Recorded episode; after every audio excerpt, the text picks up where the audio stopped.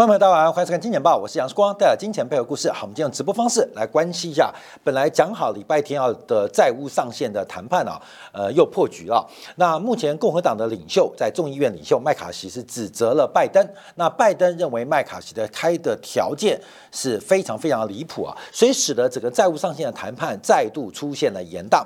好，我们在讨论债务上限啊，为什么我们那么悲观不会过啊？这要扯到选举。去年啊，这个第四季啊，美国不是进行这个其中选举吗？还记得这个其中选举前的民调，曾经一度有传言会有红色浪潮。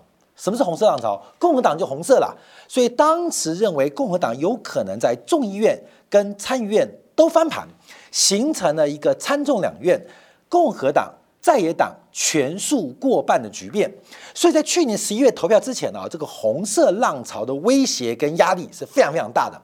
就开票出来，红色浪潮变红色涟漪、红色水花，不仅参议院没有过半啊，这个还是由民主党执政，连众议院共和党赢的都相当的难看。那事后就出现了两种结构，第一个执政党。民主党就是拜登的民主党，认为整个美国的选民结构改变了，所以红色浪潮只是媒体宣传的一种想象啊。但共和党认为，主要原因就是因为二零二二年因为拜登政府大傻逼，导致选民被政府买票给买走了。好，这两种的这个选举之后留下的印象，使得这次债务上限非常非常困难。第一个，民主党，特别是民主党进步派的这个相关的议员呢，认为美国结构改变了，所以不要了。共和党，而共和党更要拦住这一次，利用这次债务上限拦住七月份即将讨论的新年度的这。个政府预算啊，因为美国政府预算啊是每年的十月一号是新的年度，而这个新的年度就会跟二零二四年年底的美国总统选举进行高度相关。假如再容许民主党大傻逼，那二零二四年共和党的选举仍然不太乐观啊。所以我们看到共和党跟民主党的内部。针对选票的盘算，其实旗舰就非常非常大，所以共和党、民主党要把这个债务上限给谈好，非常非常困难。我们在上周末特别提到，这个天上掉下来的礼物，众议院的领袖麦卡锡会轻易放过吗？我认为不太可能啊。所以果然债务上限谈判是破局的，因为共和党要拿这个债务上限议题绑架。二零二四年的美国联邦政府的预算，所以这个预算很重要，会影响到选票啊，影响到选票。只要一旦影响到选票，哎，观众朋友，不要讲说美国政客了，你连执政机会都没有，你管后年发生什么事情？你连明年都选不过去，没有后年的事情，后年就跟你没关系了。你选不上，没有后天的日子，没有二零二五的事。所以先选上再说。那如何选上？站在共和党的角度，叫阻止民主党再傻逼。所以，二零二四年预算到底是维持二零二三年的规模，还是如共和党说：“哎呦，二零二四年预算要回到二零二二政府会计年度啊？”所以这个预算差别就很大啊，因为一来一回就差八 percent 啊。这个按照美国联邦政府计预算来讲话，动辄就差了快两千亿美金哦，差距非常非常大。所以第一个。共和党的软肋哈就是加税啊，共和党不愿意加税；民主党的软肋就是砍社会的福利开支，所以互相抓对方的痒处，咕叽咕叽咕叽啊，很难很难通过。所以我们现在提到了很多说，哎呦，这个债务上谈不通过啊，就是我要动房了。我跟他报告，连一垒都没上啊，连一垒都没上，这个大事小事谁决定都还没讨论过啊。到底谁决定大事，谁决定小事？哎，这两个啊，共和民主党还没讨论完毕。那更重要，怎么定义什么是大事，什么是小事？那更远。所以现在一垒都没上，市场上期待洞房，而这个期待洞房的预期心理出现了。我们上礼拜做的伽马嘎空的变化，而这个伽马嘎空受到了期权嘎空的影响，让整个市场的价格。垫高了一个台阶，可这个台阶到底会不会是海参呢？我们现在做分析啊。好，我们第一个观察，我们从存量跟流量两个角度来做分析。第一个看存量，因为美国债务上限，其实我一讲不是个问题，因为全世界政府只有美国给自己发行债务的规模给出了一个绝对金额的限制。这个全世界找不到第二个经济体，找不到第二个国家有给自己绑手绑脚的，所以美国的债务上限从来就不是一个问题。但美国的债务存量却是一个非常大的问题。按照目前啊，美国公众持有的联邦债务占美国 GDP 百分之一百零七。那大概就二十五兆美金呐。假如现在的这个殖利率按照 duration 大概是七年左右啊，百分之四的水平，一旦所有的债券用百分之四的利率来进行发行，那美国的利率它的利息支出就会非常惊人哦。二十五兆乘以百分之四，一年光是利息支出大概就百分就一兆。一兆大概就接近美国 GDP 的百分之五，所以我们看到美国的利息支出的成本随着债务存量持续的累积，哦，这会变成一个未来不小的麻烦。假如再从联邦政府可用的支出，那想见未来啊，美国政府支出其中有五分之一会用来支付利息，哇，那这个成本就非常非常高了。所以债务上限不是个问题。债务的存量是一个一直存在的问题，所以大家要观察是债务存量问题。所以美国有没有可能利用这一次机会，针对未来的预算的赤字跟开销进行在谈判多轮之后的缩减？对于长期债务存量的累积，会有个非常重要的转折。二零一一年也因为如此，奥巴马在二零一一、二零一二到二零一三年。最后妥协了，奥巴马跟共和党妥协了，所以使得整个美国联邦政府的开销大幅度的缩减，让美元出现了超强势的演出。当时啊，在二零一四年底，所以油价就从三位数。跌到两位数，不是跌到两位数而已哦，跌到二十几块，从一百多块跌到二十几块，主要就是美元大幅的转强，这是后面啊我们在做追踪的。好，除了存量问题之外，我们要看流量的问题啊，这是我们之前就跟大家做报告的。其实这一次啊，共和党、民主党讨论空间实在不大，因为我们把美国政府的债务拆开来做观察，有分成三大三大项。第一项叫强制性支出。什么叫强制性支出？就是美国的法律规定支出，包括退休军人、退伍军人的保障，包括了社会救济等等的法律支出，甚至包括医疗保险政府负担的比重。所以强制性支出啊，在上一个财就现在这个财年这个财政年度已经创下历新高，高达百分之六十二点三。所以不管是拜登执政还是川普执政，事实上一百块的预算当中。有六十二块，我跟你讲哦，拜登也管不到，就算是川普连任，他也管不到，因为一百块有六十二块是法律的强制性支出，法律的强制性支出，所以事实上可用的钱不多，就是我想做什么大的预算案。我想做什么大的公共投资，其实钱是非常少的，收了一百块，有六十二块钱受到法律的要求就必须支出。那另外我们看到，那还有三十八块可以花，真的吗？不是，以二零二三年的财年观察，光是利息支出就占联邦预算的百分之十点四，就利息非付不可嘛，不然就违约了嘛。所以强制法律性支出，再加上利息支出，加起来就是六十七十二点七。百分之七十二点七，百分之七十二点七，也就是拜登真正有弹性的，能够增加或缩减的，它只有百分之二十八点三的钱，二七点三啊，二十七点三的钱可以用。一百块税收上来，其实任何执政党，美国政党只有四块钱，只有一块钱可以用。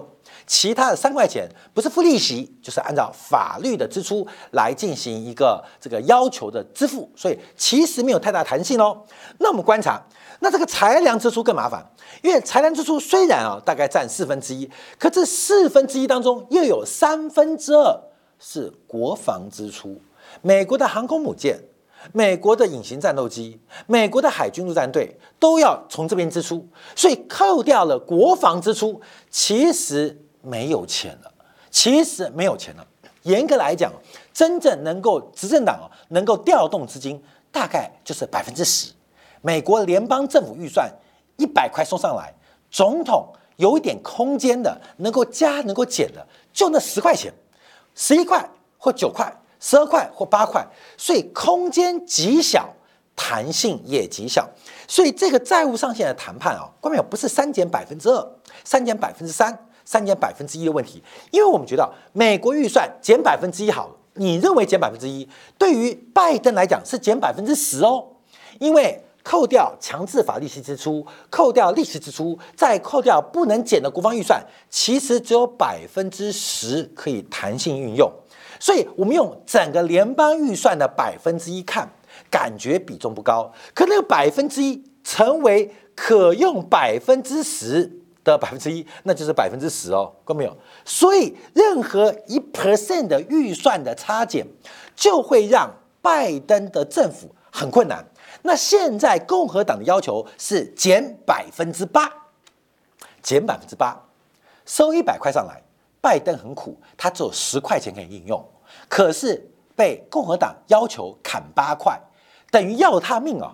我只有十块钱，剩八块。根本就像我们很多男人啊，上班很辛苦，每天要缴公粮啊，缴公粮，一个月收入五万块钱，要拿回家给老婆。哎，家里有房贷啊，有学费啊，还有生活水电啊，电话费，所以拿回来的可能就五千块啊，给老婆五万块。我月收入五万块钱，给老婆五万。好，那老婆再发零用金给你多少？给你五千块，给你五千块。就老婆提出一个终结方案，说我们家的整体支出。要砍百分之八，先砍谁？先砍你的零用金啊！砍百分之八，百分之八多少？砍四千块。我本来一个月零用钱就五千块，一个礼拜就一千块，现在砍掉四千块，我每个礼拜剩两百块，那日子怎么过啊？啊，哥们，这就是这次债务上限谈判的问题啊，非常难过。非常难过。那在礼拜天的时候，美国财政部长耶伦啊，接受这个媒体啊，这个一个 ABC 的访问当中，再次强调，美国的债务的违约或债务，财政部的现金最多撑到六月一号。坊间有人说六月八号，有人说六月十五号。耶伦说啊，的确六月中我们会有一笔钱进来，可是能不能撑到六月中？叶伦奶奶是非常非常的担心哦，所以能不能撑到六月中？你们账不能这样算啊，因为六月三号肯定就没钱了，等到六月中再来已经来不及了。美国的债务，美国的政府信用已经在太平间躺着，救命钱晚一天都不行啊。所以我们看到这边特别跟大家分析啊，为什么美国债务很难谈。一个是去年年底的其中选举，红色浪潮没有出现，让共和党有极大的挫败感，而共和党把这种挫败归因于拜登的政府傻逼、政府买票，所以这个预算很难谈。那任何的缩减，拜登都无能为力啊，真的没钱呐。真的没钱了，我现在已经戒烟、戒酒、戒色，我什么都戒了，你还要这样砍，受不了。所以，我们看到这次谈判会非常困难。好，我们再把刚刚那个图啊，按照这个大陆国金啊这个投行的表，观众看得更明显啊，更明显。法定支出跟利息的支出啊，使得自主性支出的比例已经非常非常低啊，没有空间，因为自主性支出还有国防预算哦，国防预算又占了大头。所以没有支出啊，没有空间啊。最近要给乌克兰 F 十六很多架，那钱哪里来？没有钱呐。所以我们先从结构观察，为什么美国财政的债务存量上限不是问题，存量是问题，而存量又看到了流量。美国是流流量跟存量。同步发生问题很难哦，有选票的计算就困难的。那我们看到从其中啊，到底钱用去哪里？其实大家就可以看到大头了，最大的两块，一个叫做社会保障。哎，每个礼拜不是非农呃这个呃初领失业金人数吗？啊，就是社会保障。另外还有医疗补助啊，医疗补助，其实全世界各个经济体政府都有负担啊，包括像健保啊，呃，雇主负担六成，劳工付出三成，那政府要负担多少？负担一成啊，大家都一样啊，所以医疗补助也是一个非常大头。另外还有包括医疗保险，所以你一看完就知道，美国财政钱其实被花光了。其实没有太多的钱可以用啊，这大家可以做观察。除非修改法律，如何去删减社会保障或医疗的救助或医疗保险，那回去改法律，因为法律是一个强制的通过，所以这复杂很复杂。所以共和党摆明就是笑嘻嘻。等的民主党球星，因为民主党是执政党嘛，民主党跟共和党试出橄榄枝啊，橄榄枝。那受到什么橄榄枝？我开个玩笑，那个其实民主党非常小气啊。最近不是亡命关头十上映吗？哎呦啊，这个共和党的呃民主党拜登就邀请麦卡锡，哎，小麦，我请你看电影。小麦说好啊，看什么电影？我们看现在最红的《玩命关头》。好，进了电影院，小麦觉得不太对，这个我好像看过，这怎么是《玩命关头六》呢？啊，为什么？因为拜登为了省省钱。老拜为了省钱，大家去看了二轮片、三轮片，虽然是看的《玩命关头》啊，现在上涨是十，可是为了省钱，看的是这个二轮片、三轮片，看《玩命关头六》啊，小麦就觉得被老拜骗了，到底谁骗谁？可我们这些好事啊，市场上这个热情者，哦呦。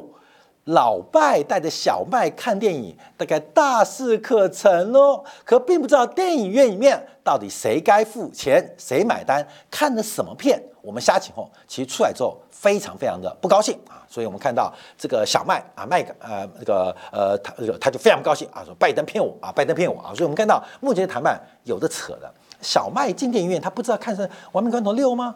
当然知道啊，这个票人家看一场电影四百块。二三线电影八十块，而且买一场看三场，小麦会不知道吗？小麦当然知道，他是给老拜一个空间，一个机会嘛。没有想到这个老拜啊，真的不长眼啊，不长眼。所以现在互相指责，这有的拖喽，有的拖，有的拖喽。好，我们再看一下六月份，除了政府开之外，其实最重要是因为六月份啊，其实债务的到期规模非常非常大。从六月一号到六月十五号，美国财政部大概有六千亿美元要到期。债务到期，有短的有长的，分别要到期啊。所以从六月一号开始，几乎啊每一周都有一两千亿美金要到期。那到底这个债务的兑现会有问题？其实就是在违约的问题啊。所以美国不能再借新债，然后来还旧债。或是新增债务破表，那旧债怎么办啊？这个六月一号到六月十五号，这个债务有六千亿美元到期，任何一天到期，一旦有一些什么差错的话，那就是翻脸跟翻盘的时刻哦。要观察，所以各个啊，包括了信评公司啊，包括投行，都有做出美国现金用完的一个时间点。那美国现金到底什么时候用完呢？我们从两种方式做观察。第一个，从财政部过去的均值观察啊，关面这边有二零一八、一九、二零二一、二还有最新二三的。现在红色线的是二零二三年的，今年啊。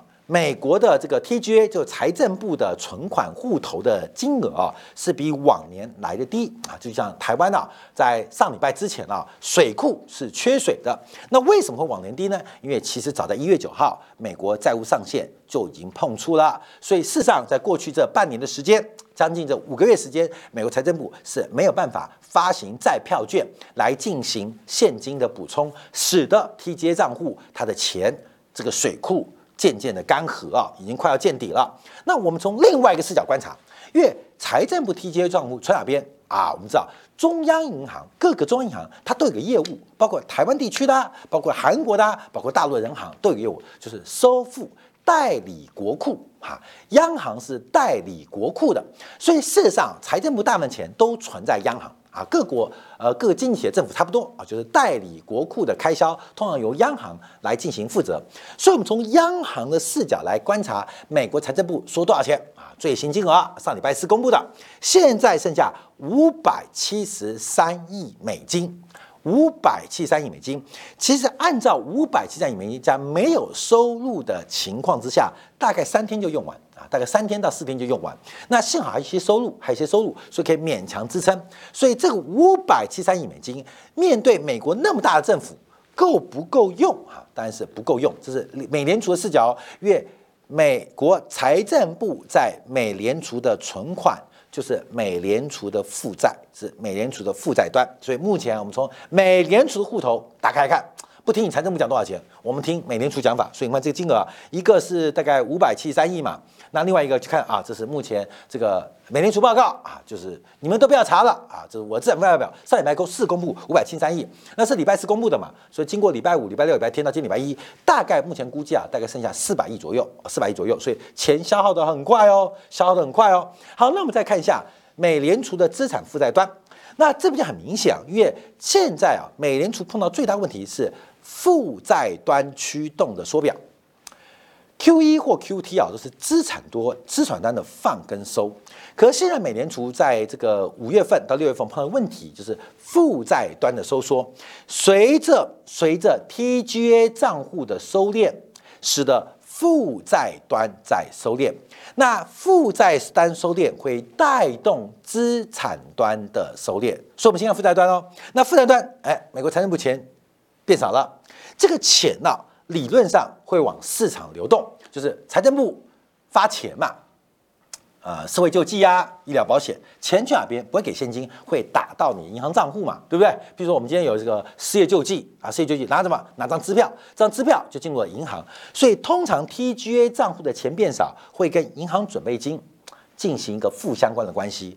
可是财政部的钱变少了，银行的存款没增加，钱不见了，钱不见了，钱去哪里呢？啊，负债端的收缩啊，负债收缩，因为从银行准备金，包括 overnight 的 RRP，包括了 TGA 账户这几个大头，现钱都在慢慢的收缩，尤其是财政部的钱不见了，并没有显著的往准备金或 overnight 的 RRP 来做转移，代表负债端在收缩，而收缩主要的动力就是美国财政部的现金快要用完了。好，那我们看一下。负债端收缩，那就要看资产端问题。因为虽然是负债端在驱动美联储缩表，可是负债端收缩的主要原因是因为啊，美联储的资产端也在收缩。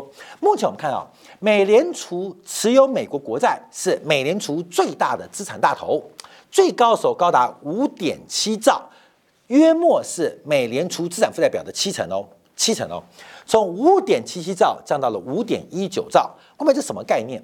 本来美国国债有四分之一是被美联储持有，随着美国国债发行规模扩大，美联储持有美债规模变少，从四分之一先变五分之一，美联储正在偷偷的抽身啊，管你违约不违约，美联储持有美国国债的比重。从原来四块钱的债务，美联储就吃掉一块，现在是五块钱债务，美联储剩下大概一块多一点点，所以美联储继续去杠杆，不管是 MBS 还是美国国债都在收缩，虽然是资产端收缩，可这次收缩从负债端的发动更明显，资产端啊，负债端它永远是很等式，永远是很等式。我们讲这资产端跟负债端嘛，它永远是很等式。通常 Q T 是从资产端发动，可这次啊，负债端发动的更多啊，负债端深蹲啊，资产端蹲不够，所以同步收缩。所以到底美联储的缩表会加快？目前看起来迹象非常非常明显。好，那我们再看一下其他项目啊，因为之前啊受到细股银行挤兑啊，美联储开几个窗口，包括了紧急呃这个救急的叫贴窗口，救穷的叫 B D F B 的这个银行地级融资计划，救急的。已经快没了啊！就大家不急，救穷的继续增加。那 BTFB 的这个窗口其实跟这个美联储的这个银行的存款准备金啊是一个对应的，因为 PTFB 是给中小银行透过一些呃市政债啊来进行融资的一个窗口，所以贴现窗口跟救急的跟救穷的，救急的变少，救穷的变多，为什么？因为美联储不断的在做缩表的发展，所以我们看最后一张啊，因为美联储的缩表还在持续哦。虽然在今年的三月份一度低到八兆三千三百亿，现在还有八兆啊四千五百亿，可是随着这个缩表加剧，其实不仅是美国债务存量过高，另外美国货币当局的存量过高，这两个都是问题。货币的发行量过高或超发货币，已经在 M2 转负，还有美国资产负债表的收缩已经显而易见了。那下一个是美国财政债务存量的收缩，会不会同时发生？那不管债务上限过跟不过，它都会是利空。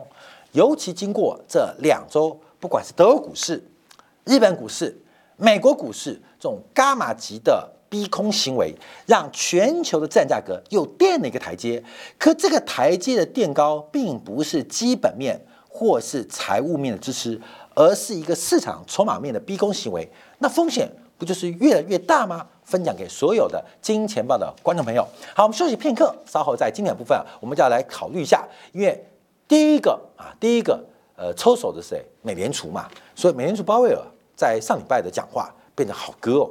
啊变得好割。忽然对于六月份加息大效应啊，到效应啊效应，你们都不要不要不要不要讲起升息了。为什么？因为大势在这边啊。美国债务上限的一个挤兑问题让鲍威尔退却，而鲍威尔退却，美国国债却反向以对，似乎并不认同鲍威尔的鸽派演出。所谓何来？会什么影响性？稍后在精讲部分为大家做进一步的观察解读。